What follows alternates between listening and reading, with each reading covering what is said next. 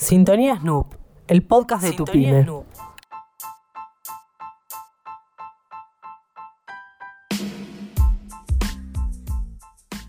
En el consultorio de esta semana, nuestro CEO, Gustavo Aragna, nos trae herramientas de Customer Experience.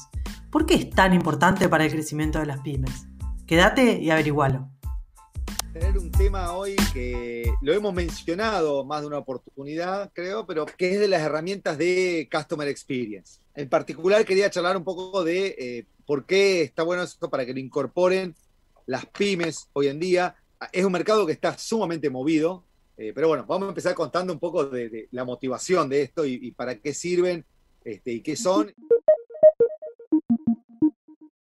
poco de charlar esto del cambio de época que se produce producto de la abundancia digital y quería ir para hablar un poco del futuro, voy a ir un poco atrás en el tiempo, al año 1999, cuando recién estaba, antes de la era de Google, antes de que apareciera Facebook, pero quiero traer un poco de este, sabiduría de aquel tiempo, en el cual eh, cuatro señores de los que estaban construyendo Internet, este, de, compañías muy importantes como Sun Microsystem y, y otra de las que hicieron realmente la base de Internet, hicieron esto que se llama el Club 3 Manifiesto, el manifiesto de las pistas, ¿sí?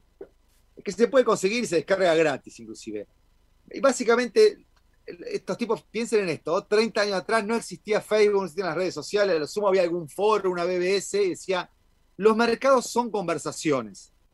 Los mercados son seres humanos, no sectores demográficos. Nosotros estamos ya muy mal acostumbrados a hablar de la generación X, la generación Y, los millennials, los centennials y demás. Pero en realidad cuando uno piensa y quiere deleitar a los consumidores, tienen que pensar que son personas y que las conversaciones con esas personas requieren de una voz humana, no necesariamente tiene que ser una voz este, de audio, sino que la forma en que se le esté comunicando tiene que ser más humano.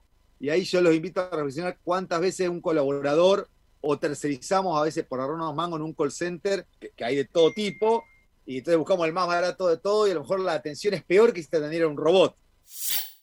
Y después también que Internet hace posible tener conversaciones entre los seres humanos que antes eran imposibles tener los medios masivos de comunicación. Entonces, hoy los, consumidores, y hablo de esto justamente, lo pego al anterior, que es una, una característica que es que atraviesa todas las generaciones y todo el sector demográfico, queremos cuatro cosas. Instantaneidad, transparencia, personalización. Ya sabemos, por todos lados nos dicen que somos uno más en un millón en la atención, pero queremos que nos atiendan este, y, que nos identifiquen en forma personalizada. Y ubicuidad. Y la ubicuidad ya no es solamente espacial, es espacio-tiempo. Quiero poder acceder a, satisfacer mi deseo en cualquier momento y en cualquier lugar. La pandemia trajo una cosa que es fenómena para esto, que es que volvió a traer el comercio de cercanía y nos recordó un poco cómo era el servicio que disfrutaban nuestros padres, que era mucho más contextualizado, era más personalizado, y si podía era proactivo. Viste que vas al comerciante de la esquina este, y te trae a lo mejor el producto que sabe, dice, mira, me parece que esto es para vos, así que lo traje para que lo pruebes, llévate uno, porque te conocen.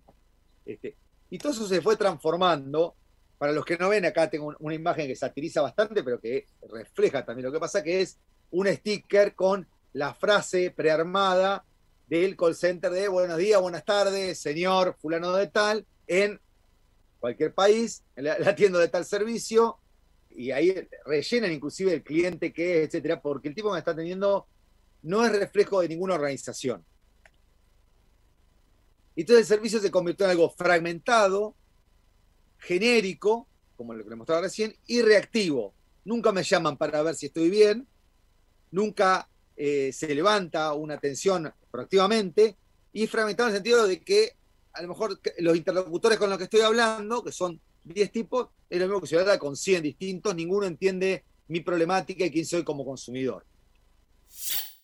Esto evolucionó a través de, de, que los podíamos atender de un solo canal, que a lo mejor en un comercio, a varios canales, como podía ser un carrito de compras, el canal telefónico, el canal de mail, el WhatsApp, que es lo que explotó hoy en día, pero la comunicación sigue siendo fraccionada, eh, segmentada, parcializada. Por eso a nosotros nos gusta hablar de que ese tipo de experiencia es la multicanalidad. Eh, lo podés atender un cliente por múltiples canales, pero cada vez es como que comienza de cero. Y le doy el ejemplo de procesos en esto, típico de las aerolíneas, que una oferta que uno consigue en el sitio web no lo conseguís en el call center o lo tenés diferente en la aplicación móvil, y ni hablar si vas por un, un canal de un tercero. Y contra todo esto, la idea de la omnicanalidad. La omnicanalidad es la posibilidad de que el consumidor viva una experiencia que sea orgánica, integral y continua, independiente de la plataforma en la que esté, en la que lo estoy atendiendo. Y el cliente puede ser, en realidad, cualquier usuario, no hace falta que se trate de, de quién vamos a atender nosotros. Entonces, un poco, y ahí redondeando, este, la idea de hoy, yo quería invitarlo a esto, a reflexionar antes de las herramientas, antes de con qué herramientas, yo les voy a pasar eh, una herramienta que pueden probar, el trial, pero independiente de las herramientas, lo que hablamos siempre es de poner el foco en el proceso, en cómo creo en este tiempo de experiencia, en cómo trato de crear una experiencia que sea unificadora para todos los consumidores, este, la misma.